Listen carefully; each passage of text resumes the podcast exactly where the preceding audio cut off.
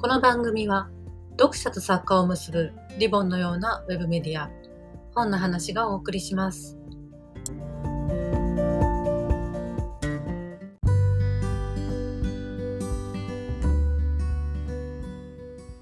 ベアです。トコです。石井です。ブブークくれないだー綺麗に声が揃ったところで、本の螺旋階段第3回です。今回の課題図書は、えー、桜庭和樹さんの最新刊、くれないだ文芸春秋から出ております。例によってですね、名古屋の怪しいマンションに 再び集結をいたしまして、楽しい本の話をお届けしようという企画の、まあ、第3弾ということになります。早速ですが、桜庭和樹さんのくれないだ、ベアさんいかがでしたでしょうこれですね、はいあの、この話をもらった時に、はいそのくれないだ、まだ読んでなかったんで、はいはいくれないだを読んで、で、その読んだ時に、はい私が知ってる桜庭さんの小説とちょっと違うなとお思って、おで、立て続けにね、そのちょっと前に出た少女を埋めるを読んだ、はい。くれないだの後に、はい。で、そのくれないだを読んだ時に、なんか違和感がいっぱいあって、はでその違和感を確かめたくて、まあ、少女を埋める読んで、はい。そしたらその違和感の元みたいなのがもうボコボコ出てきて、で、そっからこの1ヶ月弱ぐらいの間にはい。10、13冊だったかな、はい。再読も含めてなんだけど、はい読んで、え、桜庭さんの5本を13あ、そう冊、そうそうそう。13冊読んだんですか？そうそうそうもう確かめたいことがああるっていうか、はい気になるところがいっぱいあったから、えそれを読んで、はい物理的にはそんなにきつくはなかったんだけど、ええ精神的にすごいやっぱししんどくて、ー、そうですか。そうで、その、今回ちょっと語りたいことがありすぎて、本当に語る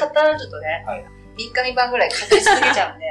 本当はあまりそこには今日は触れないでおこうとえ思ってきたんだけれども、は桜庭さんの抱えているものみたいなのについて、はい。こう少しだけはい。触れながら今日はお話ができたらなとはい。思うんです。よ。今のお話を聞いて、まあ、私は結構びっくりするのは、多分、多くの方が抱く感想とちょっと多分違うご感想というか、違う切り口だと思うんですね。あらすじを簡単にまあ例によって少しだけご紹介をしますと、これはもうですね、私立探偵事務所を舞台にした私立探偵小説なんです。で、しかもそれがバディものでですね、一人は真田紅という30歳の女性、なんと元テコンドーのオリンピック代表選手。で、その相棒となるもう一人が、この男性、黒川鶴髪という変わった名前の28歳。こちらは、打って変わって元警察官、えー警察を辞めて、今、私立探偵事務所の共同経営者兼探偵として働いている。この探偵事務所というのが、新宿新大久保100人町のビルの中にある事務所で、もともとはこの二人を誘った先輩の道明寺さんという女性がいて、彼女が経営してたわけですけど、何かの事件があって、1年前に彼女が亡くなって、まあ、やむを得ず、紅と鶴髪という同世代の二人が共同経営者兼事務所の探偵も務めないといけなくなっているというのが現在の設定です。で、紅っていうのが、まあ、元テコンドー選手って大変強いので、100人町の街中で何者かに襲われている少女を助けることになって、探偵さんだからということでボディーガードを依頼されて、まあ、彼女を守るという仕事をやります。で、片方のこの鶴髪くんの方は、元の職場の先輩である公安警察刑事さんに呼び出されて、今全国で多発している ATM 偽札事件を一緒に調べてくれないかということを頼まれる。で、鶴髪くんの方がその偽札事件の調査をしているうちに、どうやら同僚の紅が今守っているボディーガードをしている女の子が、この偽札事件に関わっているんじゃないかということが徐々に分かってきて、まあ二人が今手掛けている案件がまあ重なっていく。二人はなんかちょっと一年前、道明寺さんが亡くなった時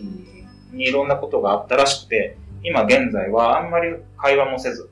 それぞれがもう別の案件を担当するというスタイルになっているところが、久しぶりに一緒に一つの事件を追いかけるということになっていく、まあ話でですね。基本的には大変明るく、楽しく、そして紅だっていうこの叫び声もですね、この紅のまあ、ある種の決め台詞というか、聞いてくださってる皆さん頭の中に某ロックバンドの、えー今からもう30年ぐらい前の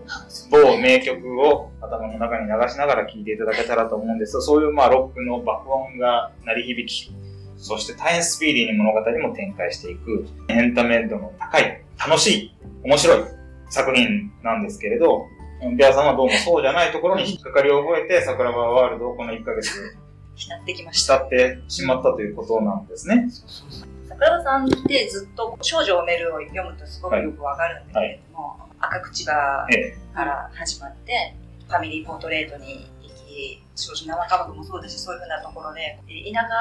でね、土地と、あと母親とのつながりに絡め取られた女の子の話って書いてると思う、はい、その少少女を埋めるってまさにその少女をずっと埋め続けさせられた人なわけじゃないね。で、その埋められた少女たちが一生懸命這い上がってきた、その這い上がってきた少女を一個ずっと書いて、戦ってきた女の子たちを書いてきてて、はい、で、紅でを読んだ時に、はい、これ表紙を見ると、はい、こう男の子と女の子がいるみたいに見える。えー、これ、ジェンダーが逆逆転してるでしょ、紅がこの男の子みたいで、そうですね、鶴瓶君がこの女の子みたい。な髪の長い女の子みたいな。そうですね。ジェンダーを反対にさせている。でもその、これ、まあ言わない方がいいと思うんだけど、あるところで、この楊さん、道明寺楊さんが亡くなった時をきっかけに二人がちょっと疎遠になってるっていう話もさっき、あらすじあったんだけど、その疎遠になった理由っていうところで、二人が違うことを対応しようとして、その、まあ、行き違いで、行き違いが、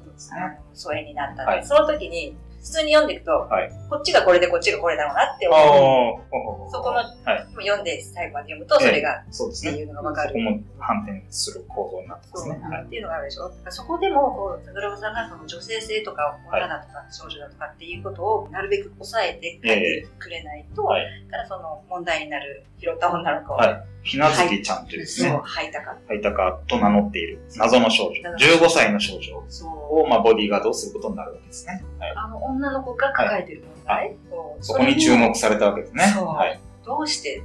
これを少女を埋めると同時期に書いたのかっていう。これを書かないと保てないぐらいのバランス、政治的なバランスを取るために書いたんだろうと思うんだけど、はい、それがこう、ふつふつと湧いてきてい。るところを私はちょっと掘り下げたかっていう感じ。東子さんどうですか？小最初、はい、やっぱりくれないだっていうあのテンションに、わあ、楽しいの？と思いながら。まずいきなりくれないだって叫ぶところから物語にね、幕がえそこから始まったから、あ、はい、楽しい小説なんだろうなと思ったら、はい、あれあれあれあれ？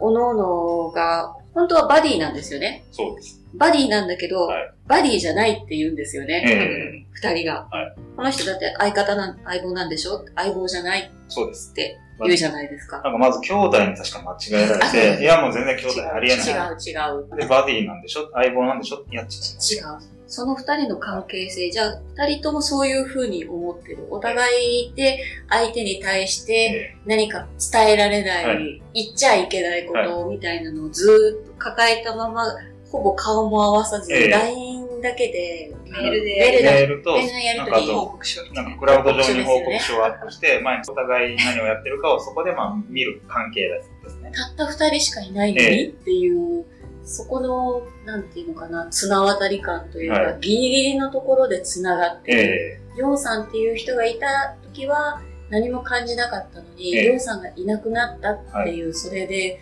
二人の線が切れかかってるんですよね。はい、細い細い糸で繋がってて、はい、そういうのを紅が喋っている場面、つぐみの場面、お互いずっと引っかかったまま、だけど、これはっていう風になった時には、お互いはお互いでちゃんと助ける。あそこでようやくバディに戻ったっていうところの、はい、そこに至るまでの二人のこの心理状態を一緒に、一緒にこう、みんな一緒についていこうっていう気持ちになるのと、はい、やっぱりこのハイタカちゃん、はい、なぜ彼女をハイタカって名乗ったのと、名前の、本当は可愛らしい名前じゃないですか、ひなずきっていう。おそらくひなずきが本名なんでしょうね。だと思うんですよね。とっても可愛らしい少女なのに、なぜこんな変わった、最初紅の前に姿を現した時は、ハイタカって名乗るんですね。そうなんですよね。普通の、まあ、ハンドルにしても、なかなか15歳の少女がつけるハンドルネームではないと思うんですよ。私、名前がすごいずっと気になってて、なんでこの名前なんだろうっていうのがあって、名前でし、最初に調べてみたんですよ。そしたら、大友やかもちに歌があるんですよ、これ。あの、紅は移ろうものぞ、鶴ばみの慣れ西絹に直直し亀山っていう歌が出てきて、で、なんじゃろうと思ったんですけど、紅っていうのが、あの、紅花で、ま、染めます。で、日光に対する耐久力が低い。で、汗などで変色しやすい。でそこから、移ろうものっていう意味合いもあるらしいんですよね。で、鶴神は、くぬぎのことを言うらしいんですよね。私知らなかったんですけど、簡易が低い、手に入りやすいんで、あの、割とよくこう使いやすい、使い勝手がいいっていう染料だったらしいんですけど、なんかそれもあって、まあ、穏やかとか、もてなしとか、花言葉もなんかそれで一緒に調べてみたら、紅の花言葉って特別な人、包容力、愛する力っていうのがあって、鶴みって穏やか、もてなし、で勇敢、永遠の愛っていうのが出てきたんですよ。もしかして、ここも全部含めて、桜庭さんは作ったのかなとか。すごい。その歌のこと全然知りませんでした。私もそれ調べた。あ、調べました。で、そのハイタカですよ。ね、ねハイタカって、はい、早い、早いタカ。あの、失踪するの早いタカがなまってハイタカになったらしいんですけど、はい、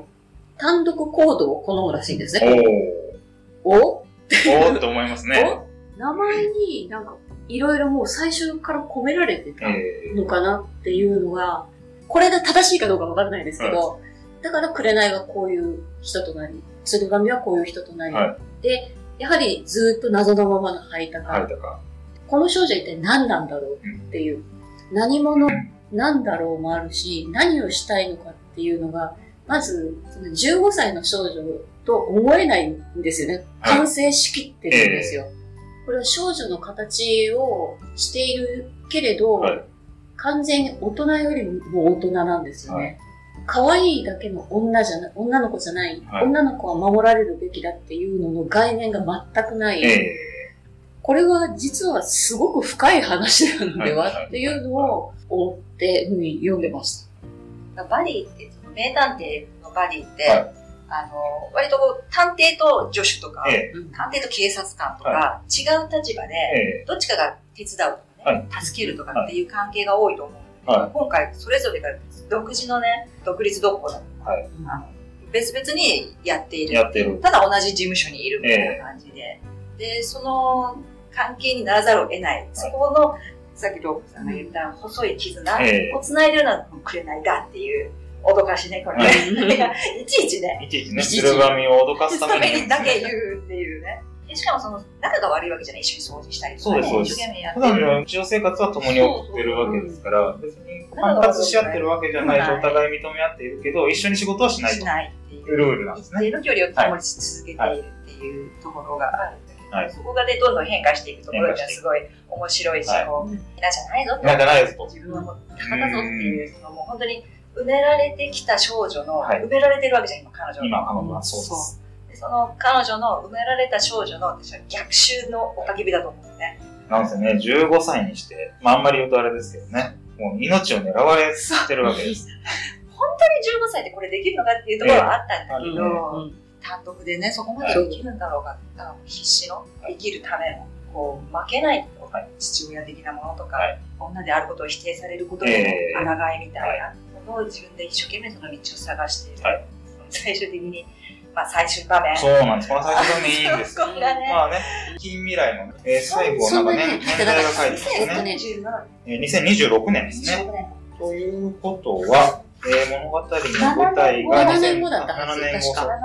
最後のエピローグで7年後の、まあ、それぞれが描かれるんですけど、もうそこもまあ楽しいですね。あすごいいいなっていうね。あの、ひなずきが。そう、ひながねっていう、ね。はい。はい。これすごい面白い、はい。読みどころだと思う。読みどころですね。二人の絆が強まる、あの、格闘シーンがあるじゃないですか。あそこら辺もね、すごくいいなって武闘派じゃない鶴丸が一生懸命頑張って、ね、ところとか、ね、はい、面白いんだけど。格闘シーンもおかしいですね。あそこはもうめちゃくちゃ笑える。あそこは絶対映像化した方がいいですよ。そうですね、なんかめちゃくちゃ面白い。あの、ジャッキー・チェンにやってほしかった。ジャッキー・チェンみたいなノリのね、楽しい。ぜひ、ぜひジャッキーさんにコミカルな。あ、というところで結構いい時間になりました。これもですね、あの、前回に引き継いで前後編にしたいと思います。いよいよここから本格的にですね、この桜庭さんの紅団について、どんどん深い話をしていきたいと思いますが、一旦ここで、え小休止ということで、我々も休憩に入りたいと思います。えー、お聞きくださってありがとうございました。また次回も楽しみに。一旦失礼いたします。はい。ありがとうございました。ありがとうございました。